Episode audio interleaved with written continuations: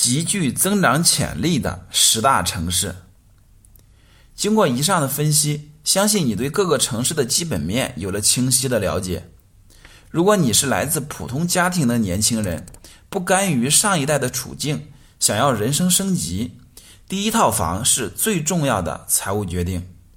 根据综合判断，建议优先在以下的城市购房，请注意排名有先后：一、深圳，科技创新之城，民营经济蓬勃向上；二、北京，政治文化中心，具备独特吸引力；三、上海。打造金融枢纽、全球化大都市。四、广州，老牌城市，粤港澳中心城市。五、杭州，电商城市，新经济发达。六、成都，新一线领军城市，产业发达。七、南京，长三角地区纽带，潜力仍在。八、重庆，西南两大核心城市之一。九，武汉中部崛起中的最大亮点。十，天津北方第二城，高考洼地。排在最前面的依然是四个一线城市，但排序和常规有所不同。从经济增长潜力、人口流入量、供地稀缺等角度来衡量，我个人觉得深圳是最好的投资选择。此外，深圳对人才的引进特别友好。深圳有句标语叫做“来了就是深圳人”，外地人落户的条件相当宽松，落户以后就可以有机会买房。相比之下，在北京和上海落户的难度非常大。上海实行积分落户制度，本科毕业生几乎不可能达标；在北京，只有少数的用人单位有落户指标。从2018年开始试行积分落户制度。首批共有十二点四万人申报，公示的名单有六千零一十九人，通过率只有百分之四点八。据媒体报道，通过公示人员以七零后为主，其中年龄最大的五十八岁，年龄最小的三十一岁。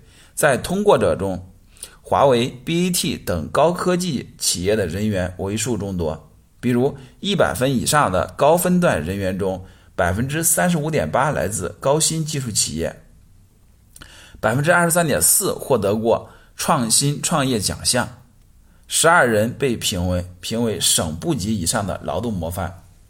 在京沪以外的城市已经开始了抢人大战，敞开大门欢迎你，只要你在当地念大学，毕业后落户很简单。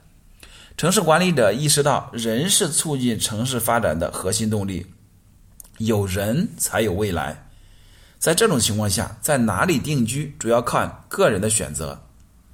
我建议在能力范围内到规模最大的城市定居，这样对你和下一代最有利。每个城市代表着一种环境，选择好的环境会让你的努力事半功倍。不论是资源还是眼界，越好的城市能给你提供的更多。而且会激发你奋发向上。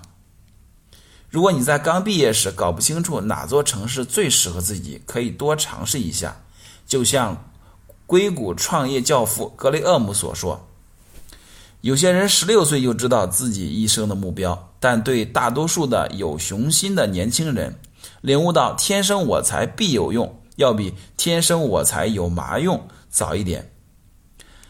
他们知道。”得做点不平凡的事情，只是还没确定是要做一个摇滚明星还是脑外科的医生，这也没什么错。只是如果你壮志在胸，就得仿佛反复的实验，去找到在哪里生活。你要是在一座城市过得很自在，有找到家的感觉，那么倾听他在诉说什么，也许这就是你的志向所在了。我的经历是探索哪座城市适合自己的旅程。最开始在上海念书，待了四年，这座城市生活的很舒服，很现代，但我与它之间总隔着一层隔膜。毕业以后，我去北京工作。北京是一座包容的城市，每个人都能找到自己惬意的活法。与此同时，人们满怀野心，焦虑写在脸上。我原以为会一直在北京生活。直到雾霾频繁出现。